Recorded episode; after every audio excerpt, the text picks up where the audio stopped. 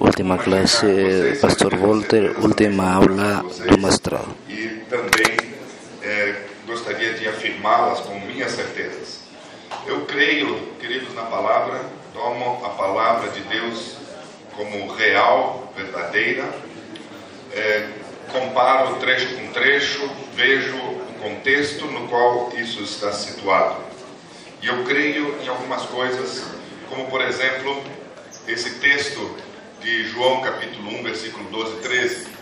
Mas todos quantos o receberam, aos que creem no seu nome, deu-lhes o poder de se, se tornarem filhos de Deus, os quais não nasceram do sangue, nem da vontade da carne, nem da vontade do homem, mas de Deus. Eu creio que é possível pessoas nascerem de Deus.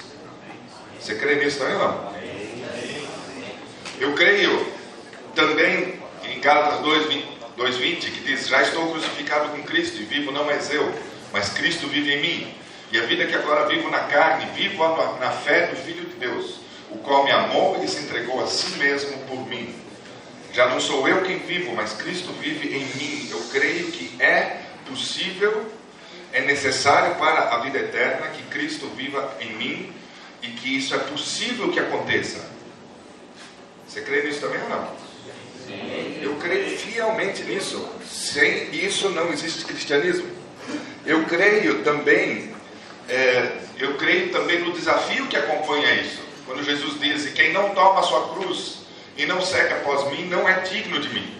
Uma vez que Cristo é, é, vive em mim, que, ele, que eu sou nascido não apenas da carne, é, nem do sangue, nem da vontade da carne, mas nasci de Deus. Cristo vive em mim. E agora vem um desafio, o desafio de eu tomar a minha cruz, seguir após Ele. Ah, senão eu não sou digno dele. Você crê nisso também ou não? Crê? Eu creio também é, nessa, nessa promessa. Eu vim para que vocês tenham vida e a tenham em abundância. Quando a gente aceita Cristo, Ele vive em nós. Nós é, abrimos mão de uma série de coisas, nos libertamos de uma outra, é, outro tanto de coisas, é, vamos avançando numa, numa, num processo de abrir mão de si mesmo para que ele cresça e eu diminua. É, é um processo de se conhecer a si mesmo e colocar à disposição de Deus aquilo que nós somos, e, e ele passa por esse processo a nos dar cada vez mais uma vida abundante. Eu não consigo enxergar mais a minha vida sem Cristo. Eu não tenho mais como voltar para trás. Quando eu lembro do tempo em que eu vivia sem Cristo, eu não consigo mais imaginar a minha vida sem Cristo. E a vida abundante que Ele tem me dado traz recompensas. Quando eu fiz, é, quando eu tive a minha experiência de conversão, eu fiz uma, uma solicitação para Deus. Ele não cumpriu com a parte dele. Eu pedi, eu pedi, Deus, eu topo andar contigo, mas eu não quero decepções. E eu, na época, recebi um sim de Deus, uma convicção tremenda, me embrenhei nessa, nessa é, trajetória e as decepções vieram, mas nunca foram maiores do que a abundância de vida que Ele prometeu. Nunca foram maiores do que qualquer outra coisa os desânimos que surgiram, as traições que eu sofri, as, a, os maus tratos, as incompreensões, nunca estiveram acima da abundante graça, da abundância de vida que Cristo me prometeu. Eu percebo, no entanto, que nem sempre a gente observa essa transformação na vida das pessoas.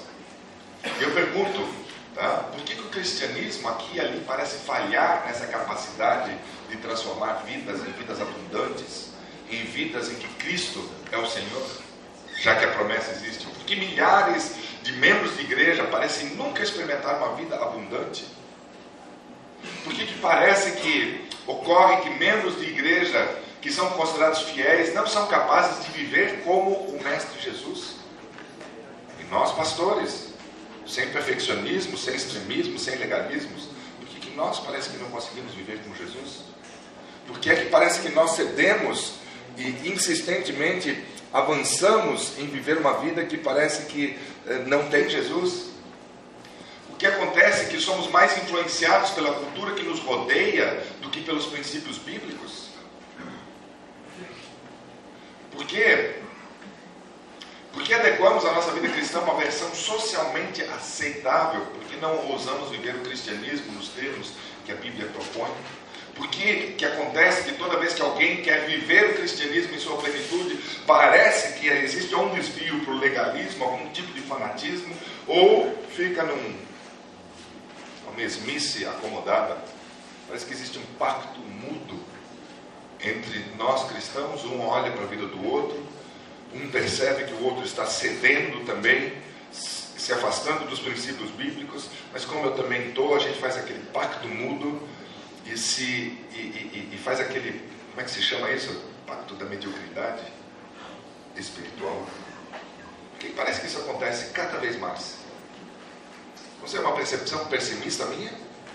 Vejo coisas bonitas também, vejo pessoas despertando, mas eu vejo, parece que o cristianismo não tem aquele impacto, aquela profunda capacidade de transformação, como a gente lê na palavra, como a gente lê na Bíblia. Eu queria que aqueles que estão fazendo outras coisas prestassem bem atenção aqui agora. É crucial para essa matéria. É, vamos, vamos, pegar um, um, exemplo, um exemplo é, que surgiu aí é, em, em, outros, em outras épocas aí, é, para exemplificar. É, em, na, em Ruanda, na África, mais ou menos 12% da população eram adventistas do sétimo dia mas quase 100% da população se tornou cristã em três décadas de trabalho. Estava todo mundo festejando, estava todo mundo animado com, a, com aquilo que estava acontecendo. É, estudos de caso estavam sendo feitos para descobrir o que é que foi feito tão bem feito, o que é que levou a um sucesso de evangelização tal que em três décadas se conseguiu levar um país do paganismo, do animismo, de adorar paus e pedras e espíritos de mais, das mais diversas naturezas, e tornar uma nação inteira uma nação cristã. O que, que aconteceu? Estava todo mundo feliz, estava todo mundo satisfeito, quando bem no meio, nos anos. Eh, deixa eu ver quando é que foi isso aí. É, nos anos 90 aí, é, começou essa, essa luta de, de Hutus e Tutsis. Ninguém sabe exatamente quem começou, não quero entrar nessa, nessa discussão também, mas o fato é que Hutus e Tutsis se degladiaram, se mataram, paus, pedras, machados, macões, uma carnificina pior, e, em termos de eficácia, muito mais eficaz que, a própria, é, é, que o próprio morticínio do Holocausto da Segunda Guerra. Mais rápido, mais forte. É, você via cadáveres esparramados por todos os cantos e os adultos comendo carnes de pessoas. O que, que aconteceu? Que os próprios cristãos se envolveram, já que todos eram cristãos, como é que eles se envolveram nessa, nessa luta? Como é que aconteceu que os valores tri, tribais ficaram superiores aos valores, aos valores cristãos? Por que, que as tensões tipicamente tribais, por que, que essas tensões tiveram supremacia sobre as, as tensões, as, as verdades bíblicas? Por que é que eles não cederam ao amor ao próximo? Por que, que eles não cederam ao apelo de Jesus Cristo? Se alguém te bate do lado esquerdo, oferece da direita. Ama o teu inimigo, ore por ele. Por que, que isso não foi mais forte? Por que, que a palavra bíblica não entrou tão profundamente como aqueles elementos culturais que estavam ali presentes no ar? Eu fico preocupado perguntando isso aí. Como é que o cristianismo não tem poder para alcançar as profundidades do ser humano, mudar os sistemas de valor a tal ponto de que um Hutu e um Tutsi já não são mais Hutus e Tutsi, são cristãos? O cristianismo não tem esse poder? Um outro exemplo aqui, tão sórdido quanto a Guerra da Secessão, Guerra Civil Americana do século XIX, entre 1861 e 1865 os do norte, industrializados, anti-escravagistas, eh, mais intelectualizados, tá? eh, não queriam mais a escravatura, os do sul, eh, mais ricos, menos educados em termos de educação formal, é, mais muito dependentes da escravatura, porque ali que era a agricultura, ali é que surgia todo o dinheiro dos Estados Unidos. É, esse, esse, os do norte e os do sul começaram a se, a, a se guerrear. E os do norte, os do norte diziam, é, faziam seus cultos pedindo proteção no meio da guerra, pedindo proteção e vitória sobre os maus do sul.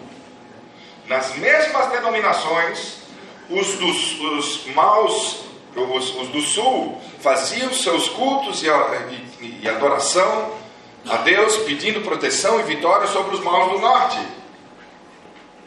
Cristãos matando cristãos no país que, pelo menos nesse momento, era o país mais cristão do mundo. E você pode dizer, bom, na África havia uma cultura subjacente que era uma cultura é, que era uma cultura tribal, que era uma cultura é, local de, de, de, dos antecedentes e tal. Agora, é, na, nos Estados Unidos, o que, que você diria dali? Era uma cultura cristã.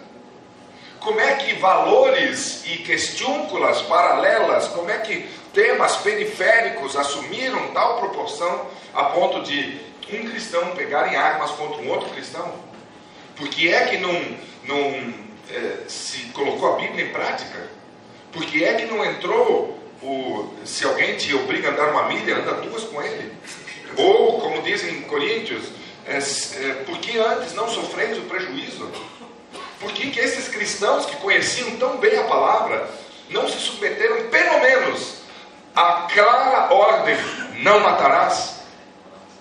Por que, que os valores bíblicos foram trocados por valores de alguma outra natureza? Eu fico muito preocupado com isso. Será que o cristianismo não tem poder? Será que o cristianismo não consegue fazer mudanças?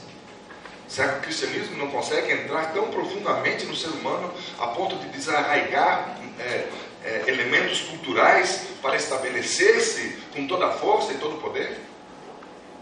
Será que o cristianismo não tem essa força? Eu, a Bíblia me diz que aquele que está em Cristo é nova criatura. As coisas velhas se passaram, tudo se fez novo.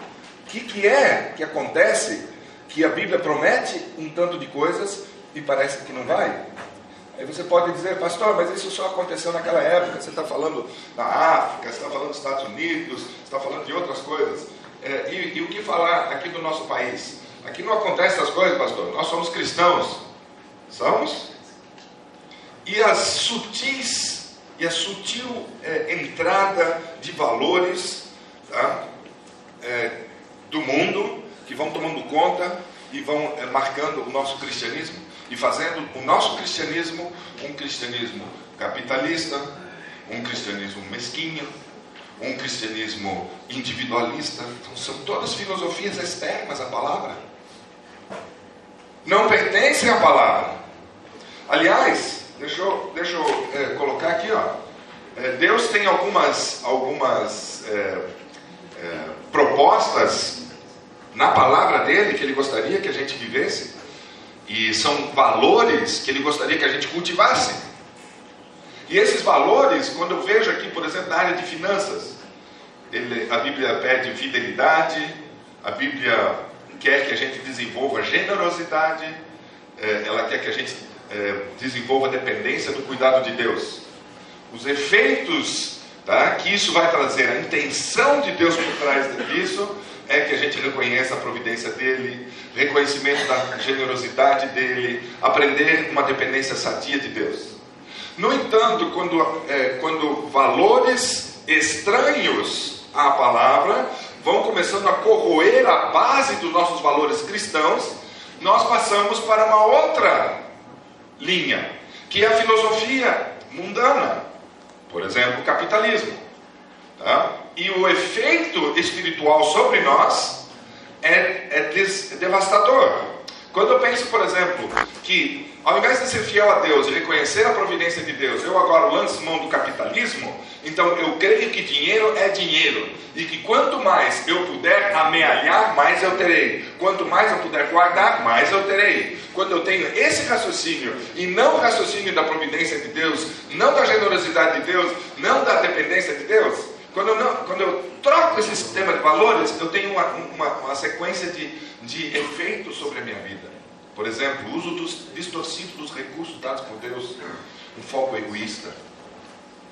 Quando, por exemplo, setores, ou, ou na minha vida pessoal agora, antes, tá? quando eh, na minha vida pessoal eu seguro, eu, eu vou atrás de tudo que eu posso amealhar para mim, eu corro atrás de todos os recursos, procuro proteger as minhas finanças, guardar para ter mais. Esse é tipicamente o foco egoísta que vai ter a minha vida. Porque você, inevitavelmente, você vai se transformar naquilo que mais você contempla. E se é o dinheiro, a tua vida vai se tornar uma vida capitalista. Quando eu sou mesquinho, há um estreitamento da capacidade de amar e de pensar espiritualmente. Tem a ver com dinheiro? Claro, claro que tem. Quando eu troco a dependência do cuidado de Deus pela autossuficiência, surge solidão, sentimento de insuficiência e frustração. E eu vejo isso muito acontecendo nos meus irmãos nas minhas irmãs. E muitas vezes é, na minha própria vida, quando eu também troco o sistema de valores bíblico por um sistema externo à palavra. Quando eu vejo daí setores inteiros da, da, da, é, da igreja que escolhem não mais seguir os preceitos bíblicos, mas escolhem é, é, ser dirigidos e funcionar por valores, um sistema de valores externo à palavra. Aí que dói de uma vez. Quando nós compartimentalizamos e esse compartimento só cuida do seu e não cuida de mais nada. Quando é, nós temos nós temos dentro do nosso próprio país é, é, regiões que estão às favas, que estão desesperados por falta de recursos. Em outros lugares tem recursos de uma abundância tal, tá? que as pessoas já não, nem sabem mais o que fazer com tantos recursos. Tá? E começa a aumentar o nível do conforto dos obreiros, começa a aumentar tudo, ao invés de dar o enfoque naquilo. Isso é troca de valores, queridos. É uma, uma troca de valores. Quando no, no, uso do tempo, ao invés de recreação e uso do tempo para agir na realidade, eu troco por divertimento e fantasia, os resultados disso, ao invés de ser aquela intenção de Deus de termos recomposição física, mental e espiritual e a interação com o real e o espiritual, nós começamos a colher vida distraída, desatenta às realidades espirituais de Deus. A virtualidade e ficção roubam a capacidade de agir para o bem e são usadas como meio para ensinar filosofias do mundo. Queridos, isso, isso vai se estabelecendo no nosso coração, vai trocando aquilo que Deus planejou por aquilo que é, nós é, vamos escolhendo como, como é, respostas ali. Queridos, no, na primeira parte ali das finanças, eu tenho uma certeza na minha vida: dinheiro não é dinheiro. Eu não sei como é que funciona esse negócio direito. E nem quero saber porque eu, eu gosto da surpresa que está por detrás. Tá? Devolvo meu dízimo fielmente, devolvo o segundo dízimo de, de ofertas eh, e, e, nunca me falta dinheiro. Mas além disso, eu ajudo alunos. O ano passado eu tive um problema com meu filho, meu filho teve que viajar, tá? gastou um dinheiro tremendo, minha esposa teve que acompanhá-lo, gastou um dinheiro tremendo. Meu filho casou, Tá? Meu filho mais velho casou, é, uma, uma, um imposto que eu não sabia que eu deveria ter recolhido logo que eu voltei é, da Europa, veio agora com juros e correção monetária, tive que pagar R$ 1.200 por mês de um imposto que não estava planejado. E começou. Tá? E a gente pode dizer, não, Maurício, é, não, você tem conta de tudo. Sobrou dinheiro e ainda pude ajudar alunos aqui que têm problemas para pagar os estudos. Tá? Eu parei de ser só dizimista. Eu decidi que eu quero ser um totalista. Tudo pertence a Deus. Tá? E eu não estou fazendo a proposta aqui de, de, de levar o dinheiro, é, é, é, todo o meu dinheiro para alguma tesouraria, etc, etc. Não é esse o apelo. Tudo está disponível a Deus. Tá? E Ele, quando Ele pede, quando existe uma necessidade, é, a, o relacionamento pessoal com Deus precisa estar em ordem a ponto de eu entender quando é que ele, ele me pede e quando ele pede, simplesmente dá. Às vezes é contra todas as, a, toda a lógica. Mas é fantástico, queridos. Tá? Porque quando eu, não, quando eu tenho, como é que Deus vai me abençoar mais? Quando aquilo que Ele me deu, eu usei para abençoar outras pessoas, para que Deus possa ser uma bênção na vida de outras pessoas, Ele pode colocar mais. E é impressionante. O núcleo de missões, nós não temos orçamento, orçamentico quinhentão por mês. Tá? Nós temos de, de orçamento. Tá? Agora, a quantidade de bênção, ou a quantidade de projetos, estamos com projetos em 16 países, construindo ao redor de umas 25 igrejas simultaneamente, umas quatro escolas estamos construindo. Onde é que vem esse dinheiro? Não faço a mínima ideia. Tá? Geralmente vai direto lá no destinatário, direto lá onde vai ser feito o trabalho. Né? Nós, nós criamos uma, uma estrutura é, para que, pra que é, não tenha custo administrativo, que o doador possa chegar lá e doar diretamente para aquilo que ele, quer. Geralmente nós convidamos para ele ir lá e ajudar a construir a escola que ele está patrocinando. Tá? para não ter atravessador, não ter dificuldades, não ter é, movimento financeiro dentro do núcleo de missões, nem nada, que saia do bolso dele e vá lá, direto. E tem sido feitas coisas fantásticas. Tá? Porque Deus é bom. E quando você toma conta das suas finanças, quando você quer dominá-las, queridos, está em más mãos, não está em boas mãos. E o efeito colateral é aquele. No segundo item aqui, Quantas pessoas eu tenho visto, pessoas distraídas espiritualmente, pessoas que já não entendem mais que estão no conflito entre o bem e o mal e que todas as forças e energias devem ser colocadas para a é, terminação da pregação do Evangelho. Tá? Às vezes, em comissões que precisam decidir coisas importantes, existem pessoas que ah, estão com a cabeça tão institucionalizada que elas não percebem mais o, o, o que, que está acontecendo de fato no conflito entre o bem e o mal. E a gente tem que ficar é, se posicionando, às vezes até sendo chato, lembrando as pessoas tá, do valor espiritual que aquela coisa tem, e depois a pessoa diz: Puxa, eu não tinha pensado desse jeito. Tá? Às vezes, tarde demais, o voto já foi tomado. Tá? Porque nós estamos acostumados a utilizar a nossa mente é, de uma maneira distraída. Saúde, Deus fala cuidar do corpo, moderação, orientações bíblicas. as consequências estão ali. Tá?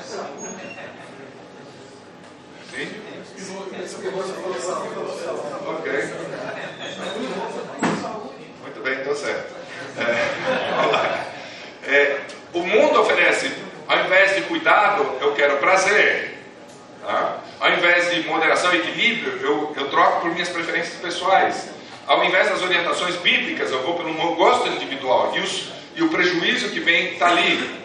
Nos relacionamentos, nós, ao invés de entrarmos no plano de desenvolver nossa capacidade de amar e ver os relacionamentos que Deus nos dá na intimidade para que isso aconteça, nós, eh, eu não sei, eh, eh, parece que é a filosofia, filosofia hollywoodiana que entra na nossa cabeça e acaba, nós acabamos vivendo os, os relacionamentos sem uma intencionalidade espiritual. Tá? Na minha família nós temos um, pelo menos a intencionalidade eh, de espiritual em cada coisa que se faz. Aí tem foco da vida, da espiritualidade, existem ali uma série de coisas. Por que é que parece que os valores bíblicos tá, não estão conseguindo entrar tão profundamente tá, na nossa vida a ponto de desarraigar essas filosofias do mundo? Porque é que nós vemos tantas decisões, tantas coisas feitas na vida particular, corporativa, sendo feitas por princípios do mundo, alheios à palavra. E nós não nos damos mais conta. Quando eu vejo, quando eu vejo é, que o cristianismo, cristianismo ele pode aprofundar em quatro níveis em nossa, em nossa vida eu vejo, em primeiro lugar, comportamento. A maior parte de nós, se fôssemos comparar aquilo que nós queremos espiritualmente com alguma escola psicológica, nós teríamos behavioristas é, espirituais. Nós esperamos basicamente a mudança de comportamento. Então, quando uma pessoa, quando nós estamos dando estudo bíblico para uma pessoa, nós gostaríamos que ela chegasse em tal ponto em que a gente pudesse fazer a nossa checklist. Né? Já falou de comer carne de porco? Sim. Já está guardando sábado? Sim. Já está casado, casado no, no, cartório? Sim. Já está não sei que lá? Sim, sim, sim, sim, sim, sim, sim. Ok, pode batizar. Né? Eu estou preocupado se o Evangelho transformou a vida dessa pessoa, eu estou mais preocupado com a minha checklist, ver se está tudo em ordem em termos de comportamento. Esse é o nível 1, faz parte. Mas é só o nível 1. E nisso nós adventistas somos tremendamente bons. No próximo nível, quando entra no nível da crença, aqui eh, poderíamos subdividir em três partes aqui. Tá? E a parte mais profunda sendo a crença, que não é só crença, não é só um assentimento mental, Jesus vai voltar? Aham. Uhum. Eu vi na Bíblia, ele vai voltar. Mas a minha vida não é uma vida que se organiza como uma vida ao redor da volta de Jesus. O meu senso de urgência continua o mesmo de qualquer outro mundano. As coisas que eu faço e deixo de fazer basicamente são as mesmas coisas de qualquer outra pessoa mundana. Porque a, a minha crença não entrou no ponto de mudar o meu estilo de vida. Tá? Nós ficamos no primeiro nível. Então, nós, Adventistas do sétimo dia, vamos bem no comportamento e na primeira, na primeira camada da crença, que é o assentimento mental. Tá? Quer dizer, você aceita o sábado? Aceito. E você pega o cara fazendo compra no sábado depois. Então teve um assentimento mental, mas não virou prática. Tá? Agora, tem que aprofundar no nível de crença. Mas tem que mudar também o sistema de valores. E ali nós, adventistas, temos muita dificuldade com isso. Uma ou outra pessoa, geralmente pessoas que leem fortemente o Espírito de Profecia, começam a ter o seu sistema de valores modificado. Só que um efeito colateral, porque é o trilho pelo qual a coisa andou, muitas pessoas que leem o Espírito de Profecia acharam que a única maneira de viver aquilo é de uma maneira legalista. Porque ela tem que se dominar, ela tem que se negar a si mesmo, e agora, vamos lá! E aí atropela e fere as pessoas ao seu, ao seu redor. Não é um estímulo que o Espírito de Profecia está dando, é simplesmente uma filosofia externa, é um trilho que veio do perfeccionismo medieval, tá? que a pessoa pega e começa a viver o cristianismo é, por aquela via. Então não houve uma mudança de sistema de, de quer dizer, pode haver uma, uma mudança de sistema de valores, no entanto, até que tudo isso seja vivido com amor, com respeito por outras pessoas, com a compreensão de que outras pessoas estão em processo de crescimento, leva muito tempo. Eu pergunto, o que, que acontece que nós sequer chegamos aqui em mudança de sistema de valores? E muito menos ainda uma mudança de, de, de visão, ou uma mudança de visão de mundo muito superficial. Por que é que o cristianismo, pergunta agora, que eu estou fazendo o tempo todo, o cristianismo tem ou não tem poder para mudar as pessoas até o mais profundo do âmago do seu ser? Tem ou não tem? Eu creio que tem. Eu li aqueles, aqueles textos no começo aqui e eu digo que eu creio naquilo porque de fato eu creio naquilo. Mas por que, que a gente vê tão pouco? Uma pesquisa que o Núcleo de Missões fez 1.480 pessoas, tá? 122 igrejas e 4 uniões.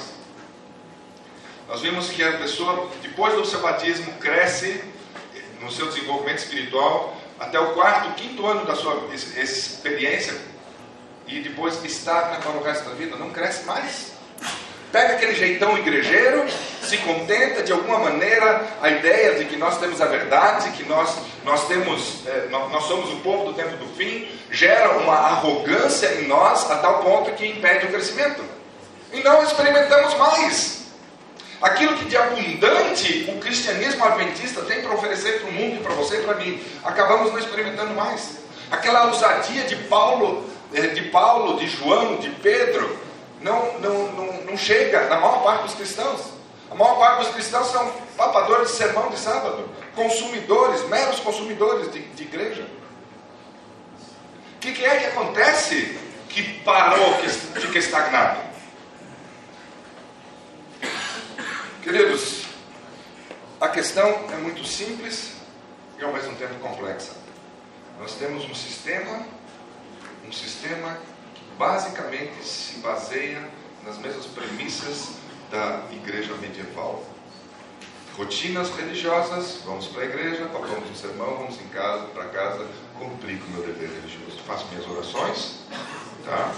Quando muito eu faço a jornada espiritual, glória a Deus por ela, que tem despertado pessoas, tá? basicamente fica nisto. Que ferramenta teria então para que possamos sair desse nível tá? e vir para um nível aqui de transformação da, até no, no, no mudar a mundivisão?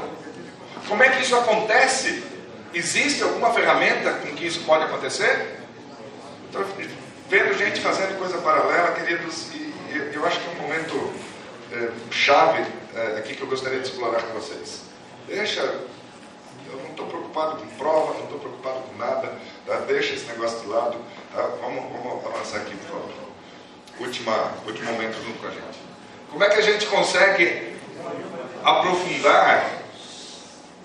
Como é que a gente consegue aprofundar o cristianismo tá? nessa profundidade que eu estou propondo aqui? Ou que diversos estudos de pessoas que eh, falam sobre espiritualidade eh, estão propondo. Tá? Sim. Porque o grande problema nessa, nessa questão do século é que a gente começa a ver um comportamento da visão do mundo. Na Bíblia, quando a gente olha o livro de Gênesis, o livro de Gênesis ele vai dar base para fazermos primeiro a visão do mundo para caminhar em direção ao comportamento. É só inverter a certo. Ok? Mas nós não falamos. Você não falou já na tua igreja sobre, sobre o criacionismo? Sobre o Gênesis? Você, você já não fez a abordagem de. É, sobre a origem, normalmente não está no estudo. Ok, mas, é, mas você, já não, você já não falou da origem na tua igreja? Já não pregou? Tá? Ok, então vamos pregar mais sobre isso? É esse, essa que é a proposta? Eu te garanto, você pode arrebentar, tua boca pode ficar esfarrapada de tanto falar disso. Tá? E não vai rolar, não vai acontecer. As pessoas vão, tá? Na igreja, uhum, e vão para casa igualzinho.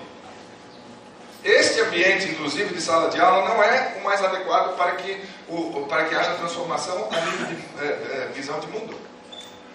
São, é, são muito, muito, muito fragmentário o que fica realmente no, na mente e no coração dos alunos. Numa igreja com 400, 200, 100 membros, você prega, o que fica no final, você sabe o teu sermão, porque você estudou e preparou. Mas a pessoa que ouve pela primeira vez, ela tem, ela tem basicamente só o estímulo. Olha só, interessante. Que nem o sermão de sábado passado aqui, um fantástico no sermão. Tá? Mas o que, que acontece nesse, nesse sermão? Eu, eu não sei mais reconstituí-lo. Eu preciso ir lá no vídeo, tem que pegar e dar uma reestudada nele. Se eu tivesse alguma coisa por escrito, ainda melhor. Tá? Mas ainda fica no nível individual, ainda fica só no nível cognitivo. E mudança de sistema de valores, mudança de visão de mundo, não é uma coisa que acontece só aqui. Precisa atingir o ser humano integral, completo, todo o ser humano. Como é que isso acontece? Nós não temos ferramentas e a maneira como nós abordamos igreja é estranho à própria igreja. Eu estou passando os limites aqui, eu sei, e, e, né, mas eu tenho que deixar esse recado aqui. Professor, é, o senhor não crê que esse desafio é um pouco, ele é um pouquinho antes, eu posso explicar assim, porque eu tenho um livro que foi escrito uma mente oriental, um povo que de alguma forma entendia diferente do que o ocidental entendia. Então eu tenho um livro com essa, com essa roupagem, né, com essa, e além disso, eu tenho também uma cultura, no nosso caso, na América do Sul, extremamente jesuíta, catequista. Então, o senhor não vê assim que são duas, dois grandes desafios que a gente também tem que, tem que Claro, tá? mas a pergunta é: o cristianismo que você conhece, a palavra de Deus poderosa, é, é, espada de dois gumes, ela consegue penetrar a tal profundidade a ponto de fazer com que o seu sistema de valores seja um sistema de valores bíblico e, e a tua mundivisão gire ao redor da cosmovisão bíblica. A palavra tem poder para fazer isso ou não tem? A palavra tem. Tá? Por que é que não tem feito? É porque justamente isso que eu estou falando, a cultura né, é, é, é, católica, romana, é, capitalista, etc, etc, etc, tem minado. E nós funcionamos com, com, diversos sistemas operacionais tendo uma vida dividida e não focada, que é a proposta bíblica, sem fanatismo, sem extremismos. É que o meu método, talvez de apresentação, seja também equivocado. É isso que o senhor está abordando. Eu tenho um instrumento. Eu só tenho que ir a Jesus e entender como é que ele fez. Tá? Qual que é a avenida do, de, de acesso à transformação do ser como um todo? Tá? Porque se eu quero só transformar, transformar só o, o, cognitivo, só a minha capacidade de compreender as coisas de maneira diferente, tá? uma aula dessa aqui serve. Tá? Eu te dou uma apostila, falo um monte de coisa, te cobro uma prova, no final das contas você sabe. Pressuponho eu. Tá? Você sabe. Mas isso já transformou? Não. Por quê? Vai ter uma série de citações, e, e essa foi a, a, beleza dessa descoberta aqui. Tá? É, algumas outras pessoas, como Atos 17, tateando, né? É, procuram entender, e esses outros livros que eu li sobre desenvolvimento espiritual, eu percebi o seguinte: nós temos a melhor abordagem de desenvolvimento do ser humano Tá? Físico, mental e espiritual. E como é que esse ser como um todo pode ser transformado a ponto de ter seu sistema de valores, visão de mundo, sistema de crenças, tudo isso transformado? Tá? Não há outra maneira. A chave de acesso ao coração do ser humano, a avenida pela qual a transformação integral do ser humano é, ocorre é relacionamento. Não tem outro jeito. Uma pessoa não acredita. Eu sei que tem alguns de vocês aqui que né, essas teorias aí, nada a ver. Tá? Por quê? Nós não temos relacionamento. Você não me conhece. Você nunca comeu junto comigo.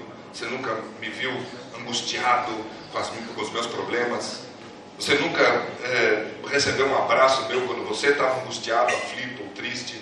Tá? Você não sabe como é que eu reajo. Você me vê aqui na frente, cumprindo como uma função. Não é suficiente. Isso não transforma a tua vida? Sinto muito dizer, não vai transformar. Vai te dar conhecimento.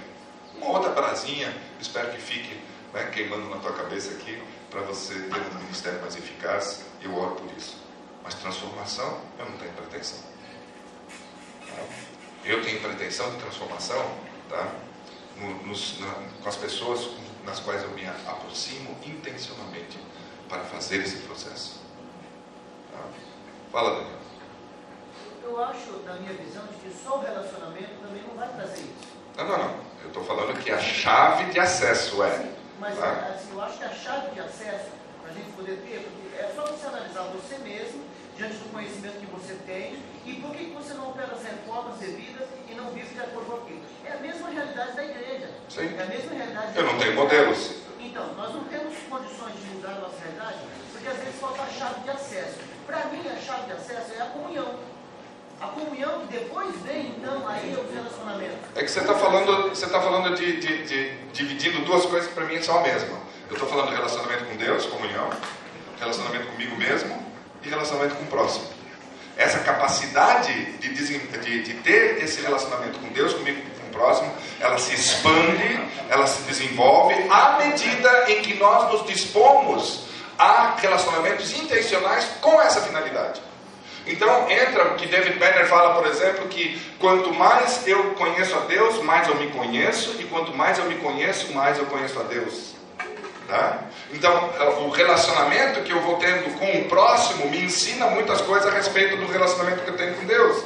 O amor que eu desenvolvo para, para com Deus tem um efeito sobre o amor que eu vou ter para comigo mesmo. Verdadeiro amor, não a egolatria que muitas vezes no, no, é, é ensinada pela psicologia. Tá? Eu estou falando aqui do amor que vem de Deus, enche o meu coração, transporta para o coração de outras pessoas. Essa capacidade de amar e de se importar com as pessoas, de fato e de verdade, esta é a chave para a entrada no coração.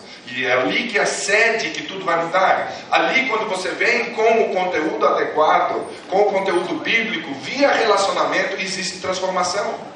Queridos, eu tenho visto e tenho visto poderosas transformações, coisas fantásticas e que nós não temos as rédeas na mão exatamente o que, que vai acontecer. Pastor Gilmar.